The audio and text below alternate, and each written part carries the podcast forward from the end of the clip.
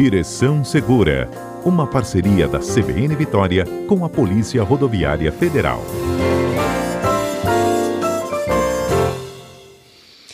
Onze horas e 13 minutos. Sabe aquele carro, gente, abarrotado de coisas? Meio quando a gente está de mudança ou indo para um feriadão desse, né? Que a gente falou que vai ter na próxima semana, pelo menos para os alunos da rede pública da rede particular, perdão, da rede pública não, tá, gente? Da rede particular. Então, aquele carro que parece chega a estar tá arriado, né? De tanta carga. Pois é, exatamente sobre este é o assunto de hoje com o nosso Direção Segura. Quem está conosco na linha é a inspetora Ana Carolina Cavalcante. Ei, Ana, bom dia. Oi, bom dia, Fernanda. Bom dia a todos os ouvintes da Rádio CBN. Bom te ter novamente por aqui, Ana. Você já viu esse carro assim arriado? Vai andando assim na nossa frente e a gente fala, nossa, como tem coisa lá dentro? Diversas vezes, tanto quando eu estou trabalhando, quanto também estou de férias, já me deparei com essas situações, sim. Pois é, e isso é assim, é, para quem está dirigindo, é um problema, porque isso pode trazer inúmeras consequências. Exatamente. É, primeiramente, né, corroborando o que você falou, os feriadões estão aí, estão chegando, né? As férias de fim de ano também. E, consequentemente, é a época que as pessoas costumam viajar mais e utilizar mais as estradas brasileiras. E aí, por conta disso, a bagagem transportada nos veículos costuma ser maior e mais pesada. Só que a gente precisa ficar atento à maneira como essas malas e demais objetos serão colocados no carro, pois em determinados casos o condutor poderá ser multado porque gera uma infração de trânsito, além do risco de acidentes, né? Então a gente se depara assim nas rodovias com esses carros cheios, tanto excedendo as dimensões de peso como também de comprimento do veículo, que é importante, a gente vai falar um pouquinho sobre isso. E aí, a gente tem que lembrar que esse excesso de peso e esse transporte de malas no banco de trás ou nas áreas externas do carro de maneira irregular, elas podem gerar multas, pontos na carteira e além de colocar, que é o mais importante, né, em risco a vida dos ocupantes do veículo, além de ser uma infração grave de trânsito. Isso então, para a gente para que as viagens não gerem desgaste com a legislação e desconforto e causem um prejuízo, né? Tendo em vista que está tudo tão caro, é preciso ter um cuidado especial com essas bagagens. E aí, assim, o artigo 231 do Código de Trânsito, Fernanda, ele fala que é uma infração grave, gera cinco pontos na carteira, a multa é de R$ 195,23. Além disso, caso esses motoristas né, sejam abordados pela PRF ou por alguma ou algum outro órgão de trânsito, o que que acontece, né? Além da infração de trânsito da multa que é gerada, a pessoa só poderá seguir viagem após descarregar o veículo. Ele vai ter que descarregar o peso que excedeu o veículo. Então imagina aí, né, quem estiver já num outro estado ou no meio do caminho, ter que passar por esse contratempo. Pois é, ele vai ter que descarregar, por exemplo, mala, bicicleta, sei lá, o que mais que ele pode estar carregando aí de excesso? Exatamente, mala, bicicleta. Geralmente as pessoas utilizam isso, né? Assim, transportam isso. Mala, bicicleta, tem gente que transporta aquelas canoas, pranchas grandes de stand-up. Então, para todas essas pessoas que vão utilizar esses objetos, eles têm que estar atentos à legislação. Uhum. O, o que pode e o que não pode? Vamos começar então pelo, pelas malas? Vamos lá. Ó, vamos seguindo pelas malas, né? As malas, as os objetos maiores, eles têm que estar armazenados no porta-mala do veículo. Eles têm que ser transportados no porta-mala do veículo. Agora as mochilas, bolsas, né? Às vezes o, o porta-mala ali já fica cheio. Aí mochila, bolsa, demais objetos pequenos, eles podem sim ser transportados de maneira segunda, segura, né, no, no banco traseiro ou a, embaixo do banco. O que, que a gente tem que ter em mente, a consciência? Caso haja uma colisão, caso haja um acidente, alguma coisa, esses pertences, esses objetos, eles não podem estar soltos, porque eles vão virar, vão, vão, vão voar ali dentro do carro, né, usando um termo mais simples ali, e pode chegar a atingir alguém, causando um dano muito maior. Então, quando a gente, fazendo um paralelo, quando a gente vai andar de avião, por exemplo, que a gente está com uma bolsa, eles não pedem para que a gente coloque embaixo do, do banco, do banco Sim. de quem está à frente, acomode uhum. essa bolsa ali, é justamente por isso, porque caso haja alguma turbulência, é, forte, né? Esses, esses objetos eles vão voar ali na cabine e vão machucar alguém. Então essa mesma regra serve para o carro. Então a gente tem que ter essa consciência, deixar tudo bem preso, bem guardado e evitar levar solto ali no carro objetos pontiagudos, garrafas, coisas de vidro, coisas que caso haja um acidente, um capotamento, ele venha ferir as pessoas que estão dentro do carro. Pois é, porque dá uma freada brusca, voa tudo, né, em cima de quem quem está dentro do carro. Exatamente. E aí, para saber qual o peso máximo, né? As, os motoristas, eles devem estar se perguntando, os ouvintes, qual o peso máximo que eu posso carregar no, pá, do, no meu carro?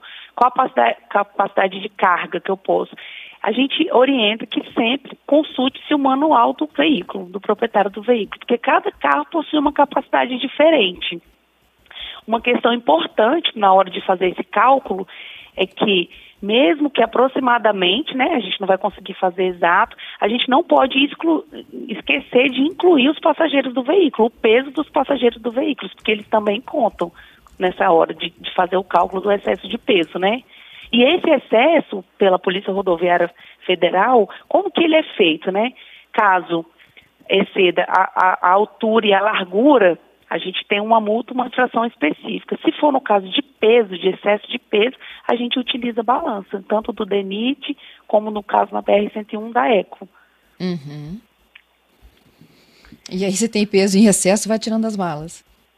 Justamente, é, o motorista ele é, ele é retido ali, né, o veículo é retido e ele só poderá seguir viagem após ele fazer o transbordo disso aí. Ele vai ter que ou chamar alguém para dividir o peso da, da bagagem e transportar e voltar para casa, ou seguir viagem sem essas malas excedentes. O, Ana, tem também o próprio número né, de, de passageiros aí acima do, do permitido, até do número de cintos, né? Exatamente. Essa é uma outra questão que gera uma multa, né? E que não é recomendado. O veículo ele foi feito, por exemplo, um automóvel de passeio comum, ele é feito para transportar cinco passageiros. Então a gente se depara muitas vezes com pessoas transportando crianças fora da cadeirinha ou na maioria das vezes, ou algumas vezes as crianças estão ali na, nos dispositivos de retenção, porém existem mais passageiros do que o, o, o ideal, né, do banco de trás, no banco traseiro, e tudo isso é, toda essa legislação, né, as pessoas focam muito na multa, mas é para gerar segurança para as pessoas. O objetivo final da legislação de trânsito e da fiscalização da Polícia Rodoviária Federal é evitar que os acidentes ocorram e evitar que haja mortes nas rodovias, em decorrência disso. Todo mundo Aí, quer ir e voltar com segurança, pelo menos é isso que Exatamente. a gente defende e prega aqui todas as terças, né? Exatamente. E aí, ô, ô, Fernando, uma coisa interessante da gente se falar é que além né, do, da infração, além da, do, do, excesso de peso, quando a gente ultrapassa o peso máximo, o máximo que o carro suporta, né, significa que a gente também está passando, ultrapassando os limites componentes do veículo, como os freios, os amortecedores e até mesmo a capacidade de direção além de acelerar o desgaste das peças. Então não é só a questão da infração. O nosso carro ele vai perder a potência, a capacidade dele de frear, de, a estabilidade do veículo. E aí esse é um dos motivos também que a gente não deve exceder tanto. No caso dos freios, por exemplo, eles são dimensionados para um limite de peso, de velocidade e de determinado uso do, do veículo, né? Então, quando há esse excesso, também ultrapassa o limite do sistema de freio, ou seja, o carro tem uma capacidade de frenagem menor, o que existe mais espaço para o carro conseguir parar numa emergência. Então, o risco de causar acidentes é muito maior. Isso gerando aí. a fadiga do freio e exigindo muitas, diversas vezes, né, o aquecimento dos componentes, o, o, incluindo os fluidos de freio, e aí o veículo perde realmente a capacidade de frear. Então, quando o peso está acima do permitido, a gente gera um esforço extra do sistema de freio, do sistema de suspensão do veículo. Então, não é, eu acho que os motoristas não devem se preocupar só com a infração, com a multa, e sim com a segurança deles. Exatamente, Ana. E aí, falando um pouco dessa questão da altura, né, que muitos ouvintes têm dúvidas sobre isso, sobre, ah, o que, que eu posso carregar, né, qual é a altura. Então a gente a, a, primeira dica, né? Quem tiver essa dúvida, quiser dar uma pesquisada maior na legislação, tem a resolução 349 de 2010 do CONTRAN que ele regulamenta, né, as regras para o transporte eventual de cargas, como por exemplo em bicicletas, nos automóveis, né? Eu vou falar aqui especificamente de bicicletas e se o ouvinte tiver alguma outra dúvida, ele pode perguntar mandar que a gente responde no próximo programa ou dar uma olhadinha nessa resolução 349, tá bom? Uhum. Então, assim, ó, bagagens e bicicletas na parte de cima do carro, elas são permitidas conforme essa resolução do CONTRAN. O transporte de cargas pode ser realizado tanto no porta-mala como nos suportes apropriados na parte superior do veículo. Já viu aqueles bagageiros que tem em cima do veículo? Muita gente transporta cadeira de roda, algumas outras malas mesmo na parte superior do veículo. É uma espécie de requezinho, não é? Justamente, isso aí. Eles são chamados de bagageiro ou rec. No entanto, as cargas fixadas no bagageiro, elas não podem ultrapassar a altura de 50 centímetros. Então, isso consta na resolução e no momento da abordagem isso é verificado pelos agentes. Da mesma forma, Fernanda, as dimensões da bagagem deverão respeitar o limite de comprimento, de comprimento e a largura da parte superior da carroçaria. Então, não haverá risco de a estabilidade do veículo ser prejudicada ou ainda de as malas se desprenderem por excesso de carga, que é uma, uma questão que a gente tem que estar de olho por os motivos que eu já falei, do freio, do amortecimento, né? A gente tem que respeitar essa legislação por questões de segurança viária mesmo. Além das malas e outros pertences, muitos motoristas também têm a necessidade de transportar as bicicletas e para isso o CONTRAN determina essas normas. Não pode ultrapassar a altura de 50 centímetros, né? E nesse caso, a regra do limite. Aliás, no caso da bicicleta, eu tinha falado 50 centímetros para as malas. No caso da bicicleta especificamente, tem uma regra especial. Ah. Quem já viu a bicicleta sendo transportada no teto, em pé, em pé, ela completamente em pé. Tem gente que coloca ela deitada, presa, e tem gente que coloca ela em pé, em pé fixada com uns, umas borrachas. E qual umas certo? presilhas. Então, no caso da bicicleta especificamente, ela tem uma exceção na, na regra, né, nessa altura de 50 centímetros. Nesse caso, a regra de limite de altura para o transporte de bicicletas, ela, esse limite de 50 centímetros, ela não se aplica às bicicletas. Então, quem vai viajar e deseja utilizar a bicicleta, levar uma bicicleta, ela pode sim ser transportada, é permitido que elas sejam fixadas na parte superior do veículo, o que deve ocorrer por meio de um dispositivo apropriado. Ela tem que estar bem fixada ali, né? As bicicletas elas podem ser transportadas também na traseira do automóvel, desde que a extensão dela não exceda a largura do veículo, ela não pode ultrapassar a largura do automóvel. Se ficar um pouquinho já ultrapassando né, a medida do automóvel ali, para o pessoal entender melhor, já gera uma infração de trânsito. E outro ponto hum. importante, que essas bicicletas elas não podem cobrir a placa do veículo. Então é, é importante que os motoristas fiquem atentos que antes de acomodar a bagagem ou a bicicleta, o condutor precisa se certificar que vai cumprir esses cuidados necessários e estipulados por essa legislação do CONTRAN. Aí eu vou, vou falar aqui um resuminho das, das principais e dos principais itens que o motorista tem que estar atento nesse caso.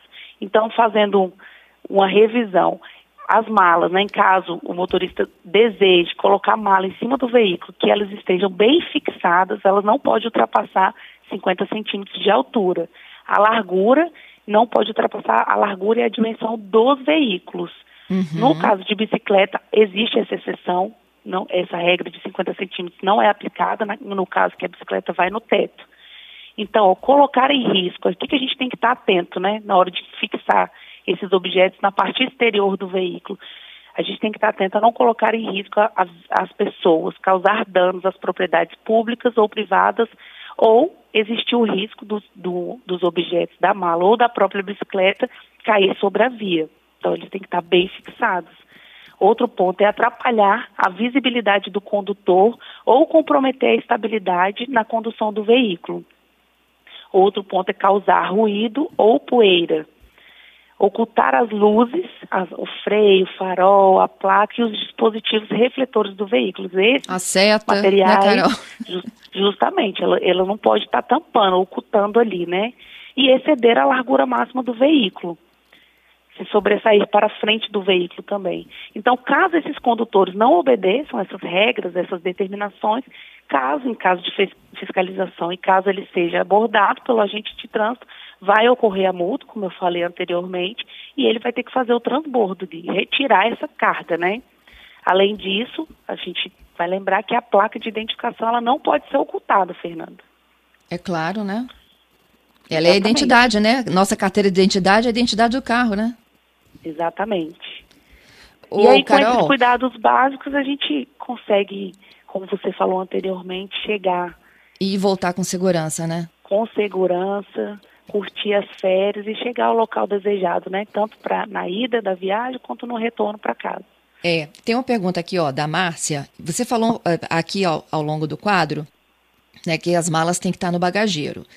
Se por acaso essa, todas as malas não é, tiverem condições né, de entrarem no bagageiro, alguma possibilidade delas irem banco da frente ou banco de trás. E aí você falou assim: ó, lembra daquele compartimento do avião que ela tem que estar nos nossos pés? Vou fazer o seguinte: a gente está indo para o repórter CBN já já. Eu vou deixar essa dúvida para a gente voltar, com repetindo aqui para ajudar a Márcia. E também tem o Durval me perguntando sobre os puxa-reboque. Se isso pode também é, carregar peso. Vamos voltar então sim. com isso? Volta em um minutinho. Bora sim. Tá Nós estamos na direção segura desta terça-feira. A gente está falando dos carros superlotados. Quando você identifica eles numa pista, né, você parece até que até as rodas estão arriando. Ana Carolina Cavalcante, inspetora da Polícia Rodoviária Federal, está conosco aqui ao vivo, explicando o que pode e o que não pode, qual é a legislação de trânsito, mas muito além da legislação de trânsito, é as é, de fato, né, é o conceito que a gente traz aqui todas as terças que você tem que entender que você precisa de ter segurança para ir e voltar para sua casa e para sua família. 11h34, já estamos aqui de volta, CBN Vitória desta terça, hoje 5 de outubro de 2021. Quem está conosco ao vivo é a inspetora da Polícia Rodoviária Federal, Ana Carolina Cavalcante, na parceria que a gente tem todas as terças aqui com a própria PRF. E a gente está falando, né, que tem uma proximidade aí de um final de semana que para alguns pode ser prolongada por conta do feriado do dia 12 de outubro, dia da padroeira. Para os alunos de escolas particulares, vai ser praticamente a semana toda de folga, porque também tem o dia do professor no dia 15, né? As escolas particulares resolveram dar um recesso, incluir outras atividades aí neste período. E a gente está falando daqueles carros, quando a gente encontra eles na rua, na rodovia, a gente fala assim, nossa senhora, chego, o carro chega a estar arriado de tanta coisa que tem dentro. É mala, é bicicleta, é passageiro, são os animaizinhos de estimação, é a família toda indo para algum lugar. E aí o que, que a gente está defendendo aqui? Que você precisa de ir, mas também precisa de voltar com segurança. E aí não só né, a questão de aplicação de multa por excesso de peso, a Carol também falou que os carros são preparados para uma quantidade né, de peso. Quando você começa a exceder, você compromete vários dos componentes do veículo, inclusive o freio, né, Carol? Estou voltando contigo aqui. Temos perguntas para responder? Exatamente, Fernanda. É, a gente tem que focar nessa premissa da segurança mesmo, né? Na hora de ir e de voltar. E aí eu, eu já posso responder a pergunta, Pode. a primeira pergunta. Gente, voltando malas, na né? questão da Márcia, das malas, isso aí. Exatamente, Márcia.